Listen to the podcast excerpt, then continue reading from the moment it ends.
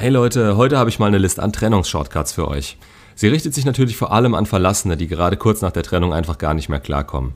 An Leute, die ständig in Gedanken reingezogen werden und die komplett überwältigt von der Situation nur noch vor sich hin vegetieren und die einfachsten Dinge nicht mehr hinbekommen.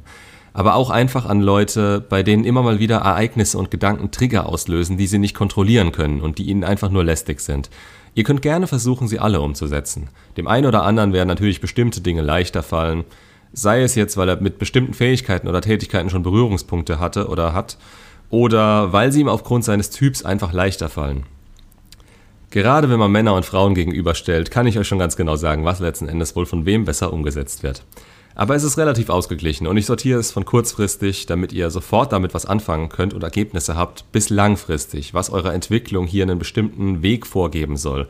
Diesen Weg empfinde ich als sehr wichtig, denn man kann sich permanent ablenken und verarbeiten, ohne wirklich voranzukommen und mit ein bisschen Pech beziehungsweise den falschen Gedanken festigt man den Platz der Ex auf dem Podest nur noch und findet auf einmal die Schuld an sich selbst, woraufhin das Selbstbewusstsein eher noch sinkt, anstatt wieder zu wachsen.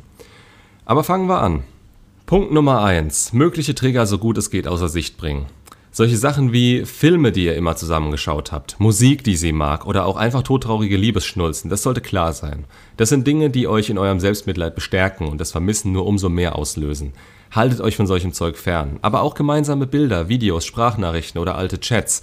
Wenn ihr es nicht oder noch nicht übers Herz bringt, das Zeug zu löschen, dann packt es auf eine externe Festplatte und packt die außer Reichweite, also wirklich weit weg von eurem PC, damit ihr nicht in Versuchung geratet. Genauso ist Social Media bei den meisten von euch in nächster Zeit euer Todfeind. Es bringt euch nichts, ihren Online-Status zu checken oder sonst was. Geht es nicht anders, ja, dann löscht sie. Da das aber ein Schritt ist, den sie aktiv mitbekommen wird, ist das nur Plan B. Zur Not schränkt sie ein. Es ist wichtig, dass so wenig wie möglich, am besten gar nichts, zu euch durchdringt. Denn jede Meldung oder auch keine Regung von ihr könnte euch triggern, wenn ihr nicht die Kontrolle darüber habt.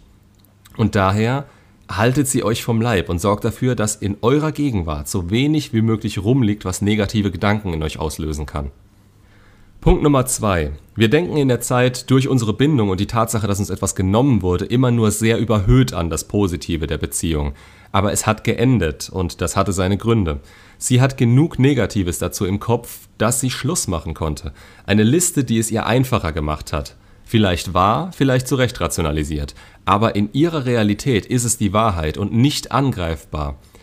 Seid nicht derjenige, der alles positiv sieht, nur weil er gerade aufgrund dieser Handlung so fühlt. Macht euch auch eine Liste mit allem Negativen, was euch einfällt. Ich habe meine Pro- und Kontraliste immer noch auf dem Desktop liegen. Nach elf Monaten. Jetzt inzwischen macht es keinen Sinn mehr, aber damals, ja, erstens ist das sinnvoll, weil ihr immer mal wieder drüber nachdenken werdet und euch Neues einfallen wird. Und zweitens erinnert ihr euch damit daran, dass es zwar schöne Zeiten gab, aber dieses Nostalgische, den wahren Gefühlen, die ihr damals gefühlt habt, nicht gerecht werden kann. Klar hattet ihr eure Momente, aber ihr fühlt gerade nicht mehr das, was ihr damals gefühlt habt. Und es wird auch nicht mehr genauso werden oder sich anfühlen wie damals. Es ist, als ob ihr euch an einen Kindergeburtstag erinnert und euch wünschen würdet, genau dasselbe nochmal zu fühlen wie damals. Wenn ihr ihn aber eins zu eins nachspielt, dann werdet ihr nicht das fühlen, sondern so belastet, wie ihr eben seid, da reingehen. Und was euch an Negativem auffällt, erinnert euch daran, dass es zwar vielleicht schön war, aber nicht so perfekt, wie ihr das gerade gerne hättet. Mal ganz kurz. Ich habe 33 positive Punkte, 9 neutrale und 35 negative Punkte auf meiner Liste. Witzigerweise sind die positiven Stichwörter, weil sie mir so klar vorgekommen sind. Es sind solche Wörter wie fürsorglich, lächeln, Humor, Anziehung, Geruch, füreinander Dasein. Auf der anderen Seite, dem Negativen, habe ich vollständig ausformulierte Sätze. Das wäre jetzt vielleicht zu persönlich, aber man merkt daran, wie sehr ich erst idealisiert habe und dann auf der anderen Seite so viel zu sagen hatte, was ich für mich festhalten musste, um es immer wieder auf einen Blick vor Augen zu haben. Punkt Nummer 3. Kurzfristige und intensive Ablenkung. Mein persönlicher Favorit ist natürlich Sport. Jedes Mal, wenn euch negative Gedanken kommen, braucht ihr etwas, womit ihr zumindest in der Lage seid, diese zum Verstummen zu bringen. Ihr müsst das nicht immer tun, aber wenn es schlimm wird, ist es eine bewährte Technik, einfach so viele Liegestütze oder Klimmzüge zu machen, bis ihr hechelnd auf dem Boden liegt und nicht mehr könnt. Das unterbricht das Ganze in eurem Kopf und ihr macht damit nichts falsch, weil ihr gleichzeitig was körperlich für euch tut. Punkt Nummer 4. Routinen und Struktur. Die Routinen, die ihr für euch selbst entwickelt, führen letztendlich zu dieser festen Struktur. Und diese wiederum sorgt dafür, dass ihr feste Zeiten habt, in denen ihr Tag für Tag gar keine Zeit habt, um daran zu denken. Es sperrt euch diese Zeitpunkte also quasi und lässt euch je nach Intensität der Tätigkeit fast schon automatisiert handeln. Es wäre hier natürlich von Vorteil, Routinen zu schaffen, die euch weiterbringen. Wenn ihr zum Beispiel sowohl Morgen- als auch Abendroutine darauf abstimmt, optimal in den Tag zu starten und einen guten Schlaf zu garantieren. Wenn ihr dazwischen etwas für eure persönliche Weiterentwicklung und euren Sport einbaut, Hobbys, vielleicht wöchentliche Treffen mit Freunden, sowas in die Richtung. Man sagt eigentlich, dass man neue Routinen eine Weile verfolgen muss, um sie als völlig normal in seinem Alltag anzusehen und deshalb klein anfangen sollte. Mit einer Sache, die etablieren und dann die nächste. Den Luxus habt ihr nicht. Euer Leben läuft gerade nicht so, wie ihr es gerne hättet. Und wenn ihr etwas habt, dann ist es freie Zeit, die ihr euch verplanen könnt. Also geht das an. Nichts, was komplett entgegen eurer Überzeugungen ist natürlich. Ihr sollt das ja langfristig machen und daran Spaß haben. Punkt Nummer 5. Darüber sprechen. Wichtig hierbei, anfangs könnt ihr noch mit Freunden und Familie darüber sprechen. Später wird sie das unglaublich nerven und sie werden daran verzweifeln, euch nicht wirklich helfen zu können. Ihr merkt das dann selbst und seid in ihrer Gegenwart eher ruhig. Hier, ja, sind neutrale Personen eine gute Alternative. Wenn ihr mit niemand anderem darüber sprechen könnt, aber merkt, dass euch das hilft, dann geht zu einem Therapeuten. Manche von euch brauchen das wirklich, andere würden auch ohne auskommen, aber es hilft ihnen trotzdem und ganz andere wiederum sagen, nee, mache ich nicht, das ist nichts für mich. Ich kann euch nicht zwingen, ich kann es euch nur raten, es hilft.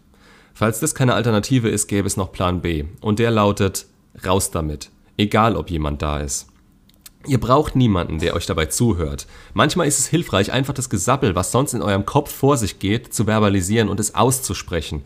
Euer Kopf ist so voller Gedanken, Emotionen und Angst, dass wir das gar nicht richtig einordnen können, wenn es ziellos darin rumschwirrt und wir den Gedanken nur ab und zu mal zu fassen bekommen. Das ist genau wie die Tatsache, dass positive Affirmationen dabei helfen können, euch bestimmte Dinge immer wieder ins Gedächtnis zu rufen. Also bappt euch gern auch einen Zettel an den Badezimmerspiegel, auf den ihr euch schreibt, an welche schönen Sachen ihr euch jeden Morgen erinnern wollt, was euch einen Schub nach vorne gibt. Es geht dabei um die Wiederholung und dass ihr es nicht aus den Augen verliert. Punkt Nummer 6. Gedankenkontrolle. Jetzt kommen wir langsam zu den Dingen, die richtig Zeit benötigen. Denn von heute auf morgen geht hier gar nichts. Ihr werdet am Anfang nicht in der Lage sein, einfach alles von euch zu schieben und das wäre auch nicht vorteilhaft. Ihr müsst das verarbeiten und bis zu einem bestimmten Punkt wird euch das auch weiterbringen. Schlimm ist es, wenn ihr daran vorbei seid an dem Punkt und immer wieder dasselbe durchdenkt, ohne neue Erkenntnisse daraus ziehen zu können. Dann lasst ihr euch darauf ein und verliert euch in dieser Negativspirale, die euch den ganzen Tag versaut. Und wofür? Für nichts. Wenn ihr da angekommen seid, dann müsst ihr lernen, euch nicht so sehr darauf einzulassen und eure Gedanken in eine andere Richtung zu lenken. Am besten macht ihr das, indem ihr euch von Anfang an jeden Tag begrenzt Zeit nehmt und eure Gefühle und Gedanken in dieser Zeit zulasst. Mit jedem Tag reduziert ihr diese Zeit ein wenig.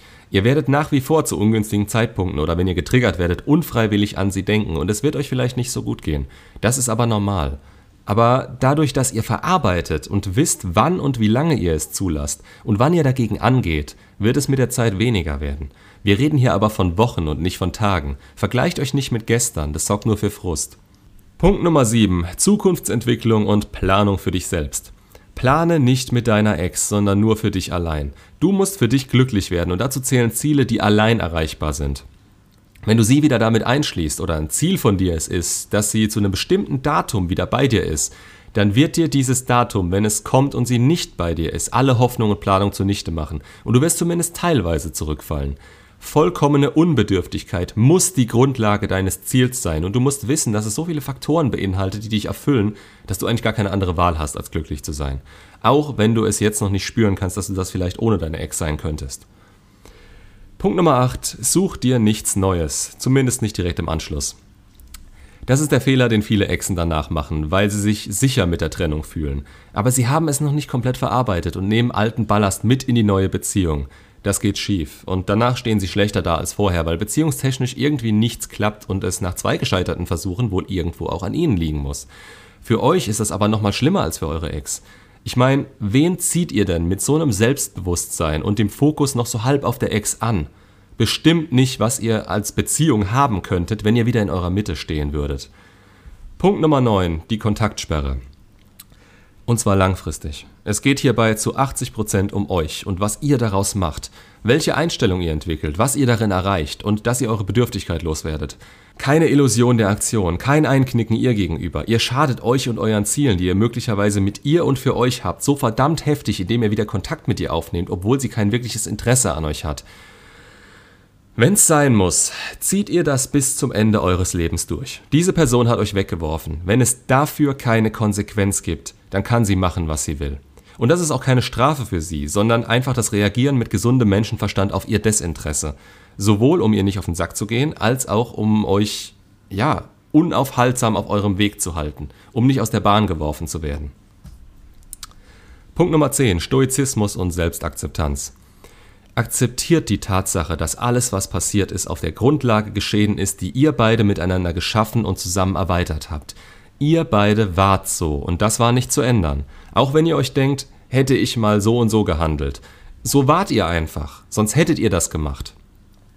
Nur was ihr in Zukunft macht, bringt euch noch aktiv was. Und hier habt ihr zu lernen und wieder mit euch selbst klarzukommen, euch selbst aufzubauen und nicht mehr zuzulassen, dass ihr so tief fallt, wenn jemand anderes euch ablehnt.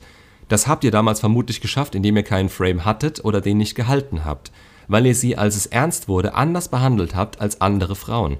Oder weil ihr nicht mehr so gehandelt habt, wie es eigentlich früher eurem Wesen entsprochen hat. So oder so, ihr seid der Mittelpunkt eurer Welt wenn ihr euch auf sowas aufbaut und euer Glück von einer Partnerin abhängig macht, dann könnt ihr tief fallen und das gilt es zu verhindern.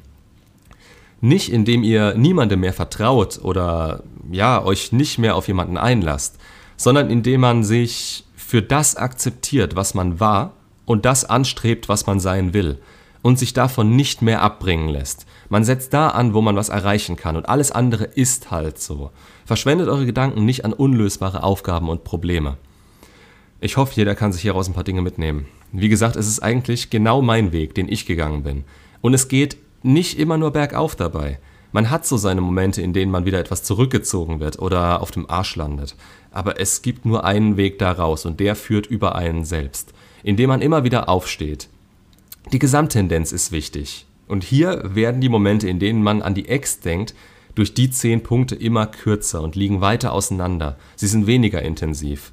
Auch wenn sie kommen, es ist am Ende nicht mehr schlimm für euch. Aber das ist wahrscheinlich noch Zukunftsmusik für euch. Um mit einem passenden Zitat zu enden. Die Welt besteht nicht nur aus Sonnenschein und Regenbogen. Sie ist oft ein gemeiner und hässlicher Ort. Du und ich und auch sonst keiner kann so hart zuschlagen wie das Leben. Aber der Punkt ist nicht der, wie hart einer zuschlagen kann. Es zählt bloß, wie viele Schläge er einstecken kann und ob er trotzdem weitermacht. Wie viel man einstecken kann und trotzdem weitermacht. Nur so gewinnt man. Macht's gut und bis zum nächsten Video.